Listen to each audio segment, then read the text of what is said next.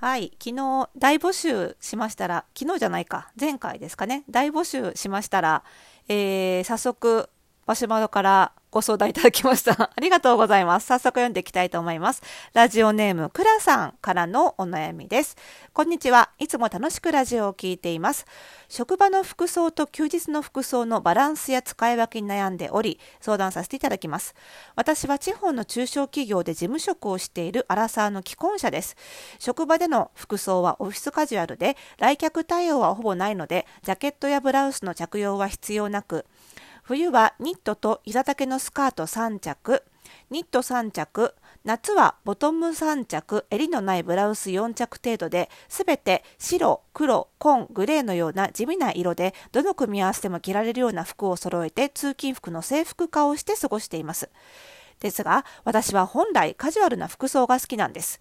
休日は週2日しかないし、今は遊びに行くような状況でもないので、休日に出かけるのはスーパーのみ。今持っている服で十分だと分かっているのですが、平日に好きではないけど無難な服を着ているからか、好きな系統の服が欲しくなり、着る機会がない服をついつい買ってしまいます。予算内で買い物をしているので、お金の問題ではないのですが、シーズン中に1、2回しか着ない服もあり、翌年には他の服が欲しくなってしまい、もったいない気がしています。通勤でも休日でも着られる服を買おうと思ったこともあるのですが、どちらも中途半端な格好になってしまいました。雑誌の着回し企画を参考にすることもあるのですが、コーディネートは素敵で休日に着たいなと思うものはたくさんあるのですが、通勤するには色や形が派手で、都会のおしゃれな職場じゃないとこんな服で仕事している人はいないんじゃ？と思ってしまいます。久野さんの思うオフィスカジュアルと休日の服の使い分けを教えていただきたいです。ということで、今日はこのような意味に回答していきたいと思います。それではスタートです。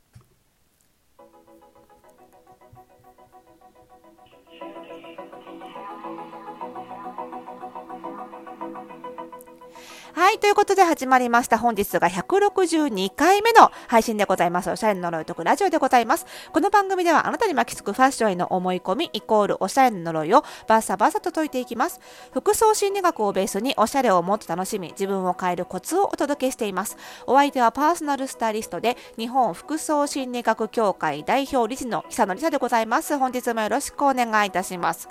はい。じゃあちょっとね、早速答えていきたいと思うんですけれども、うんとね、ままず、あの、おっしゃる通りですよ。倉さんのおっしゃる通り、まず、休日にも着られるような服をオフィスにも着るっていう、まあ、いわゆるオンオフ兼用ってやつですね。あれがね、難しい職場環境っていうのは絶対にありますよ。それはそうですよね。やっぱりそのカジュアルっていうのはそもそもデザイン性が強い。なんかこう色がちょっと派手だったりとか、ちょっとあのデザインが変わっていたりとか、あとはちょっとゆるっとしていたりとかね。それがカジュアルですから、やっぱり職場の雰囲気がそもそも結構硬い職場とか、あとは職場の他の方が着ている服がかなりシンプルな人が多いっていう場合には、まあ、やっぱりカジュアル服を取り入れるっていうのは難しいですよね。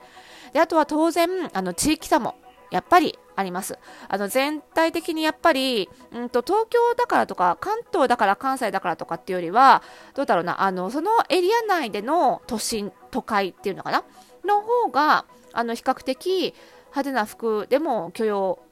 できるところが多いでしょうしあのやっぱりねちょっと郊外に行くとどうしても皆さんシンプル傾向になるのでちょっとでも派手なものを着てると浮いちゃうってことはあるなのであのやっぱりオンオフ兼用がそもそも無理だよって職場はありますよね。絶対ある。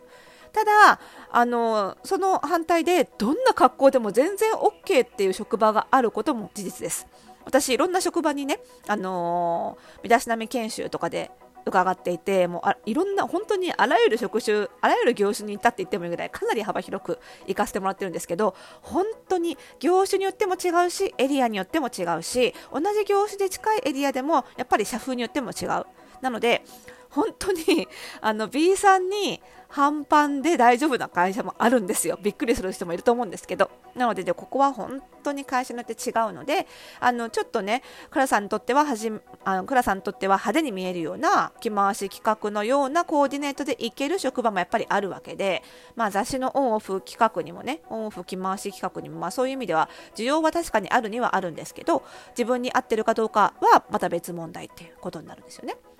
であの倉さんはすごくその辺りを冷静に分析されていてこのお便りの文章を書いているところ書き方を見てもね非常にあの服装心理診断でいうと合理性が高そうなんですよ。非常に言ってることに筋が通っていて分析力もあるのでおそらく倉さんがそのオンオフ着回しが難しい職場だという結論を出したんなら多分本当にそうなんでしょうと思います。で、まあ、どんなに難しくても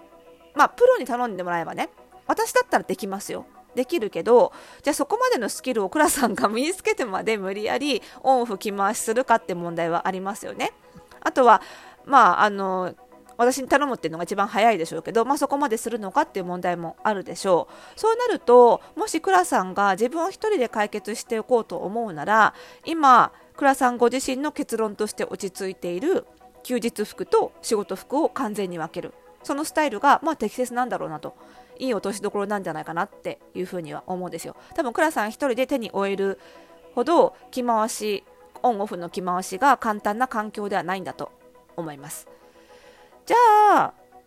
どうするか。今落ち着いてる休日服と仕事服を完全に分けるっていう解決策でひとまず正しそうだなっていう風な仮説が立ちますよね。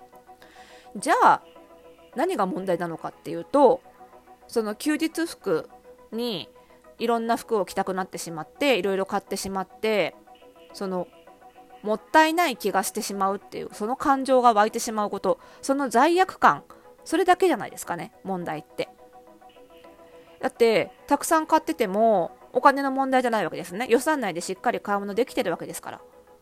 で、ワンシーズン中に1、2回しか着ない服があったとしても、まあ確かにね、あのクローゼットがいっぱいになってきちゃう、翌年には他の服が欲しくなっちゃって、クローゼットがいっぱいになってきちゃうみたいな問題はあるかもしれないけど、でもそれは書いてないので、そこまでの問題にはなってないんだと思うんですよね。となると、もったいない気がしちゃうっていうその感情だけが問題なんじゃないかなっていう気がするんですよ。この感情に整理がつけば別に予算内だったらどんどん買えばいいんじゃないかなっていう気がするんですよ。だって予算内なんでしょ？っていう話です。でなんでこう思っちゃうかっていうと多分倉さん自身に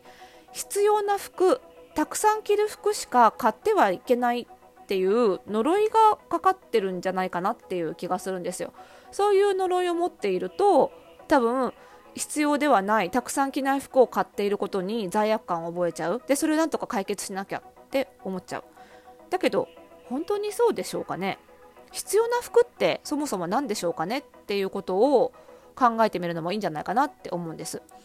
着ない服は必要本当にないんでしょうか？だって倉さんの感情としてそれが欲しいんだよね。袖を通したい。それを買うことで気持ちが満たされる。しかも予算内で買うっていう理性は効いている。じゃあ買えばいいんじゃないかなって思うんですね。なのでその着たい服を買っていいんだっていうことを自分に許してもいいんじゃないかなっていう気がするんですよ。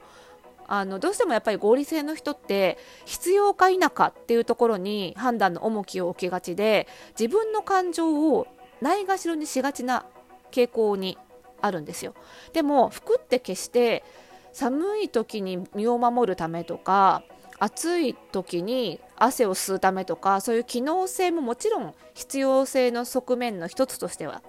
あるんですけど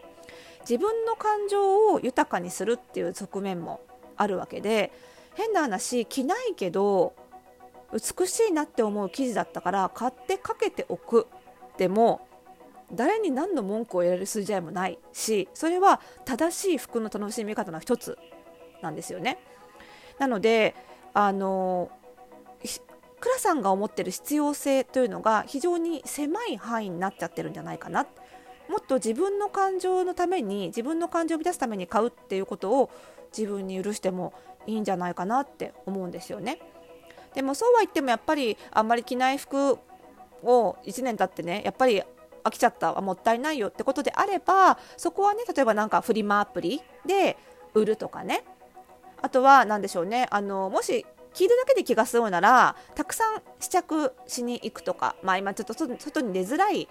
時期ではあるんですけど、まあ、お店は幸い閉まってはないですし試着するだけならそんなに密になったりとかマスク外して誰かとべちゃべちゃ喋ったりってことではないと思うのでリスクはそれほど高い行動ではないと思うのでたくさん試着してみるとかそういう方法もあるんですけど私はもう少しその感情自分の感情を大事にして買いたいものは予算内で何の問題もないんだったら買っていいんじゃないかな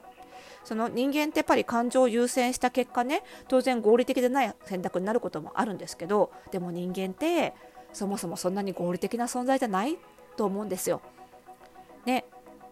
好きな服を休日にちょっと一回それを通して気持ちが豊かになるんだったらそれは平日一生懸命働いている倉さんへのご褒美と思っていいんじゃないかなっていう気がするんですよね。これよく私うちのお客さんにも言うんですけどね。あのパーソナルスタイリングをうちに受けに来てくれるお客さんね。うちの私のパーソナルスタイリング正直そんなに安くないので私なんかが受けていいかどうか迷ったんですけどって前置きされる方いらっしゃるんですけどやっぱりね受けたいと思ったら受けていいんですよ。その金額払えるんだったらもちろんたくさん借金してきちゃったって言われたら私もちょっとね罪悪感があるけど払えるわけじゃないですか。その自分のお金を何に使うかっていうのは本当に自由なのでその必要かどうかとかふさわしいかどうかみたいなことってあんまり考えなくていいんじゃないかなと。いう気がするんですよねだからうちのオンラインコミュニティの服装心理ラボとか FPSS のスクールとかもねそんなにおしゃれじゃないのにこういうとこで学んでいいのかな意味があるのかなって思うんですけどっておっしゃる方いるんですけど学びたいっていう気持ちを満たすそれが人生の意味と言ってもいいんじゃないかなって思うのでどうでしょうかね予算内だったらワンシーズンに12回しか着なくてもいいんじゃないでしょうか